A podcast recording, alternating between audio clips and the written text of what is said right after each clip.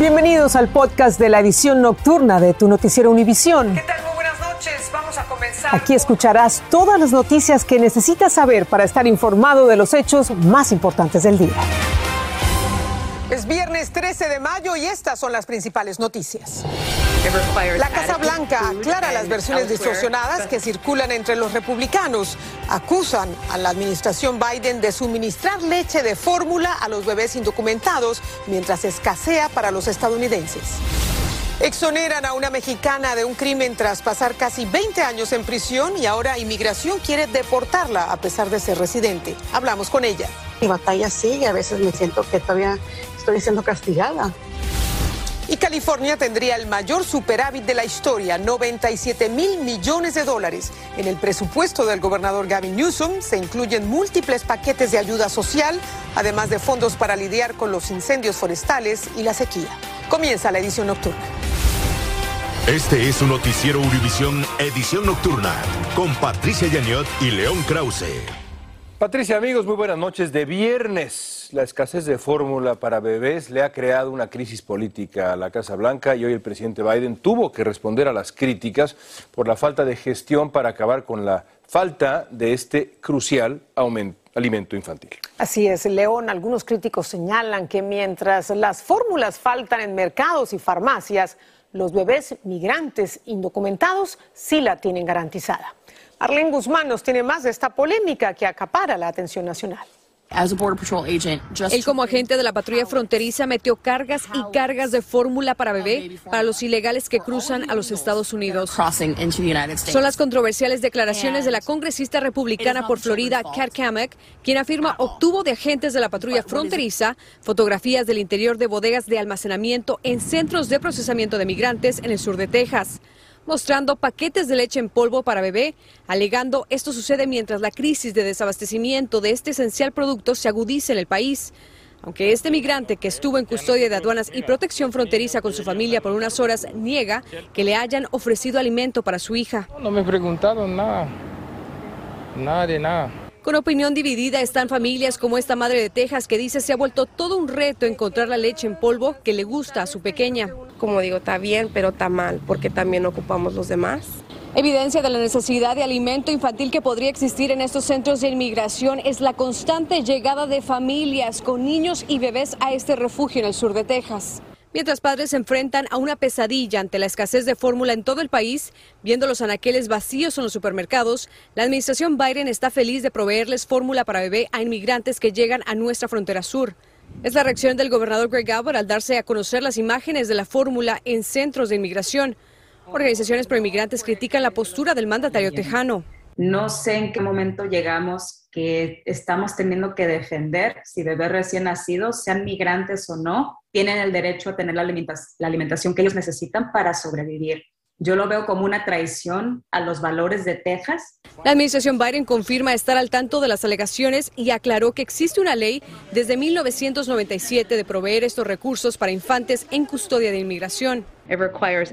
Requiere dar alimento adecuado y apropiado a la edad de los inmigrantes. En este caso, fórmula para niños menores de un año. Aduanas y protección fronteriza está siguiendo esta ley. Es moralmente correcto. En McAllen, Texas, Marlene Guzmán, Univisión es la ley. Bueno. En Nueva Jersey hay descuentos de hasta 15 centavos por galón de gasolina en pleno aumento del combustible, pero la rebaja no es precisamente por solidaridad con el consumidor. Se trata de un incentivo para que sean los propios conductores los que pongan gasolina y no los despachadores que en Nueva Jersey se encargan de ese servicio.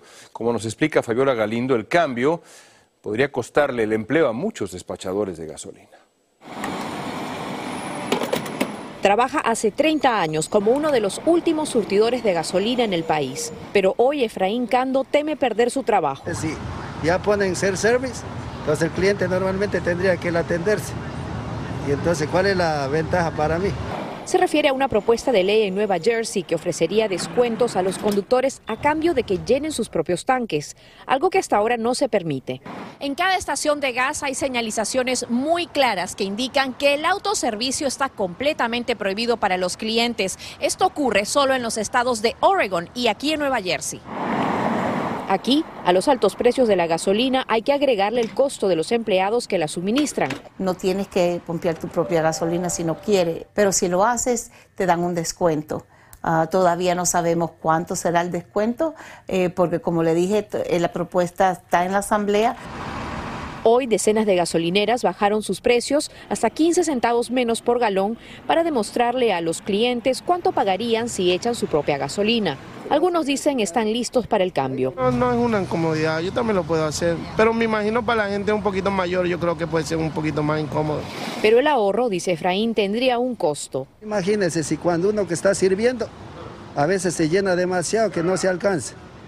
Y entonces, ¿qué tal si ponen ser service en el tiempo que se toman, que no mueven los carros, que esto, que el otro? Por ahora no se espera que los precios de la gasolina bajen y tampoco que su empleo sea igual de seguro que hace unos años. En Nueva Jersey, Fabiola Galindo, Univisión. Las finanzas de California lucen más que alentadoras, lucen fabulosas, esto según el gobernador Gavin Newsom al presentar el presupuesto del estado para el próximo año. Newsom dijo que su plan eh, tiene un superávit histórico, el mayor en el país. Juan Carlos González tiene la astronómica cifra y el proyecto de gastos del gobernador. Se trata de un superávit de más de 97 mil millones de dólares, el mayor que cualquier estado haya tenido en la historia del país, dijo el gobernador Gavin Newsom. Como superávit es algo bueno para el estado de California, sobre todo en tiempos de crisis. No hemos terminado con la crisis deflacionaria de la COVID-19, esta hiperinflación que vivimos en el estado. En base a este superávit, el gobernador demócrata propone en el presupuesto del próximo año fiscal múltiples ayudas para diferentes sectores por ejemplo, entregar 400 dólares en efectivo a cada propietario de automóviles, dos como máximo, para compensar en algo los altos precios de la gasolina. También incluye ayuda para los inquilinos que no puedan pagar la renta y un bono de 1.500 dólares en efectivo para ciertos trabajadores de la salud. Pero si el empleador iguala este bono podría ser de hasta 2.000 dólares. De entrada esto suena muy bien, dicen algunos, especialmente por el apoyo que se da a los más necesitados. Por esa parte está bien porque todos pagamos la gasolina a un mayor precio lo cual constituye una recompensa a, la crisis. Pero dice que le preocupa los efectos negativos que pudiera tener a largo plazo.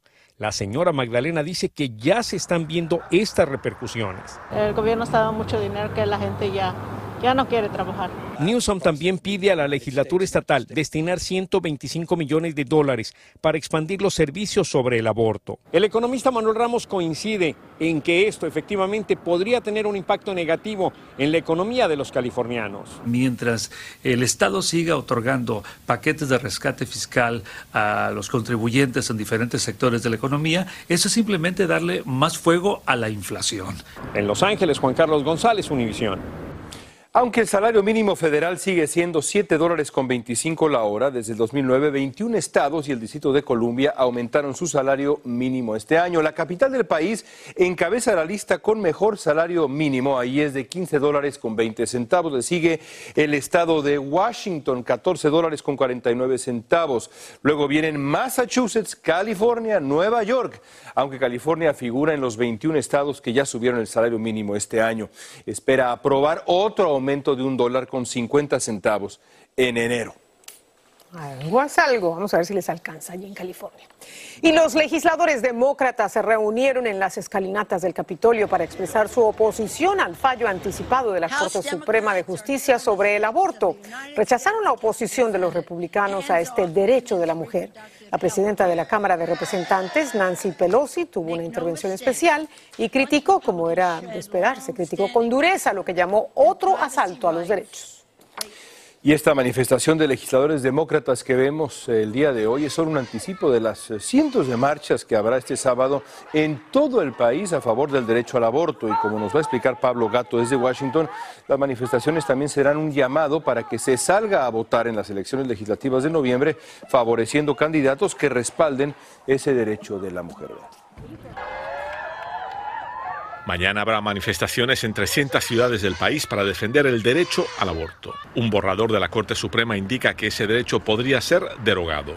Los manifestantes quieren traer un mensaje a los magistrados. Las marchas y las manifestaciones son importantes porque los funcionarios públicos y todos aquellos que están cambiando las leyes en contra de la salud reproductiva de las mujeres deben saber que no estamos de acuerdo y que vamos a luchar por nuestros derechos. El aborto es un tema que divide a la sociedad de Estados Unidos. Y algunos se oponen claramente y también toman las calles. Pero en las manifestaciones de mañana el mensaje será que no quieren perder un derecho que tienen desde hace casi 50 años sí nos regresa en el tiempo, nos regresa a esa etapa en el que las mujeres no tenían decisión, no tenían voto y no tenían voz para poder saber qué era lo que podían hacer, lo que no podían hacer, lo que querían para sus vidas y lo que no quieren. El presidente de la Corte Suprema, el juez John Roberts, declaró que la decisión aún no es final, pero otros piensan que el borrador indica claramente lo que pasará. Las encuestas señalan que la mayoría del país está a favor de que se mantenga ese derecho, incluso con ciertas restricciones. Pero el líder republicano del Senado, Mitch McConnell, afirma que la Corte no puede ser influenciada por las encuestas.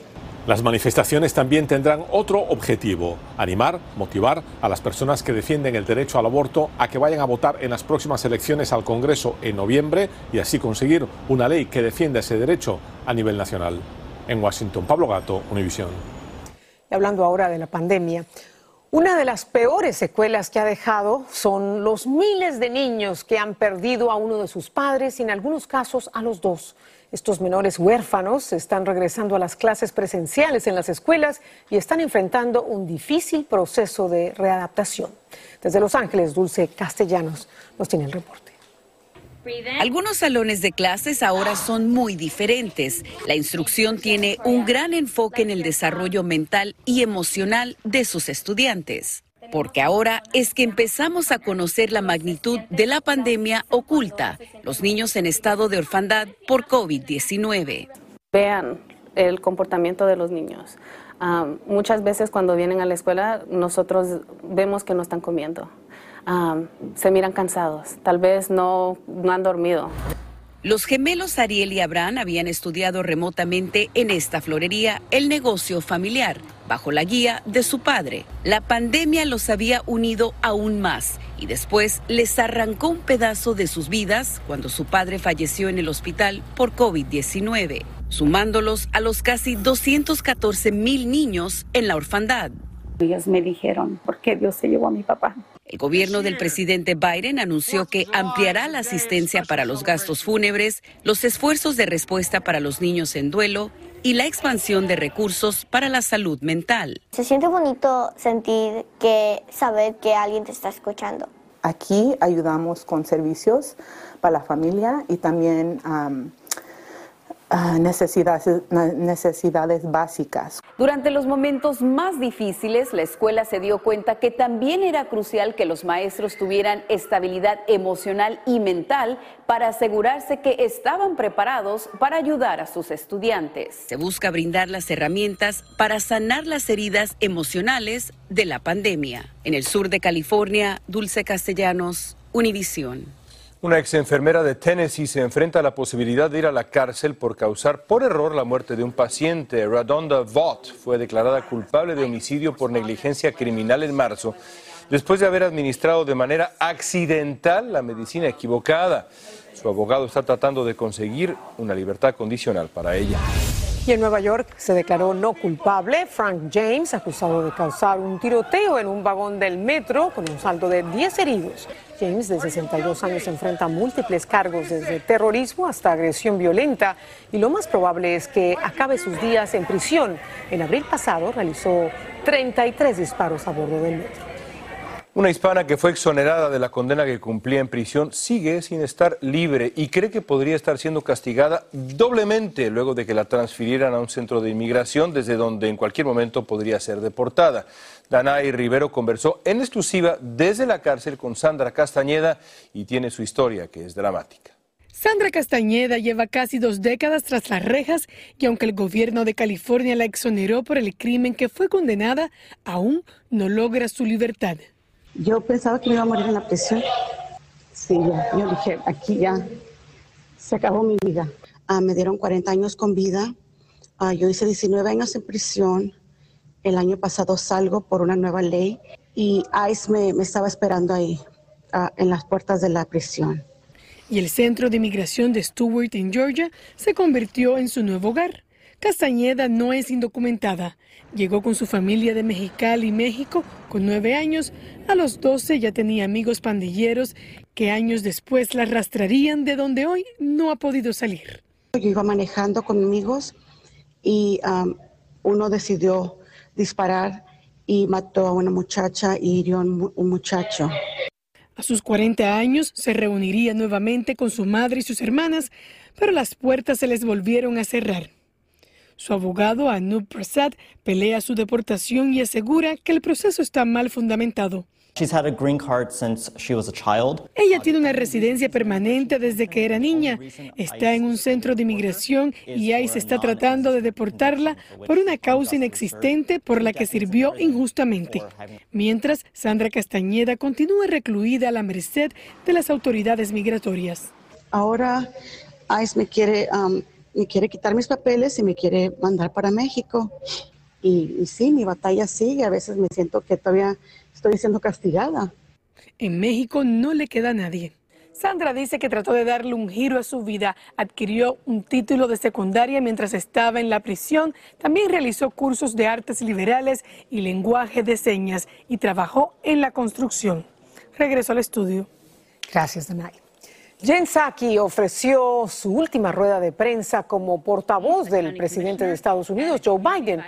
Visiblemente emocionada, Psaki agradeció a Biden, a su equipo y de manera muy especial a las decenas de, a las decenas de periodistas que cubren la Casa Blanca. La reemplazará Karine Jean-Pierre, la primera mujer negra y abiertamente lesbiana que asume el cargo. Tras la pausa, el dramático momento del entierro de la periodista palestina que fue asesinada en Cisjordania.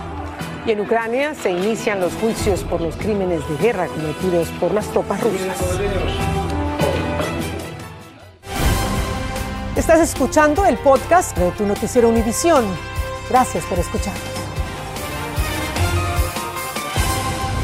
Esta semana en Yaniot PM hablé con opositores al régimen de Nicolás Maduro en Venezuela, quienes reclaman un nuevo rumbo para el país. Unos piden un regreso al diálogo y otros la relajación de sanciones que permitan reanudar la venta de petróleo al exterior. Hablemos del diálogo, diputado. ¿Cuál es el principal obstáculo ahora? El régimen de Nicolás Maduro, que siempre va a conseguir una razón para tratar de evitar que haya un desenlace positivo en Venezuela. Por eso nosotros tenemos que incrementar la presión. En el PM todos los domingos a las 8 de la noche hora del este por VIX.com y la aplicación de VIX. En Israel hubo caos durante el funeral de la periodista de Al Jazeera Shirin Abu Akleh, que murió de un disparo en un confuso incidente que se está investigando. La policía israelí reprimió a los asistentes del cortejo fúnebre que dejaron caer brevemente el ataúd ante la represión. El incidente se produjo durante una muestra de nacionalismo palestino en Jerusalén Oriental, la parte de la ciudad que Israel capturó en el 67 y que los palestinos reclaman como capital de un futuro Estado. Lamentables escenas. Y en Ucrania empezó el juicio a un soldado ruso por el asesinato de un civil desarmado. Es el primer proceso judicial por presuntos crímenes de guerra contra un militar ruso desde la sangrienta invasión del Kremlin.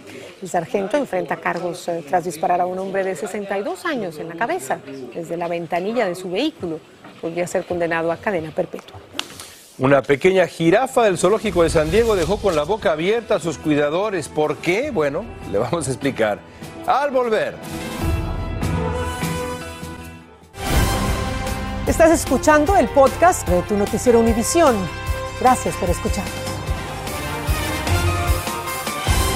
Una jirafa de tres meses del maravilloso zoológico de San Diego recibió un aparato ortopédico en la pata para corregir las eh, anomalías con las que nació a la cría llamada Situni, cuyo nombre quiere decir en el bosque en suajil, y esto tuve que buscarlo, ¿eh? no lo sabía. Mm, no Se le colocó una férula, mira nada más, una férula ortopédica a la medida en la pata delantera para corregir un problema que le dificultaba estar de pie y caminar. Qué linda. Bueno, ya camina y corre después de un ajuste inicial con aparatos provisionales. El zoológico colaboró con la empresa de San Diego que fabrica estos aparatos ortopédicos y estas prótesis para seres humanos, para personas. Y bueno, así le hicieron una férula a medida de Situni. Qué linda. Hermoso. Una bebé jirafa. Gran fin de semana, gran fin de semana amigos. Descansen por favor. Así termina el episodio de hoy de Tu Noticiero Univisión. Gracias por escucharnos.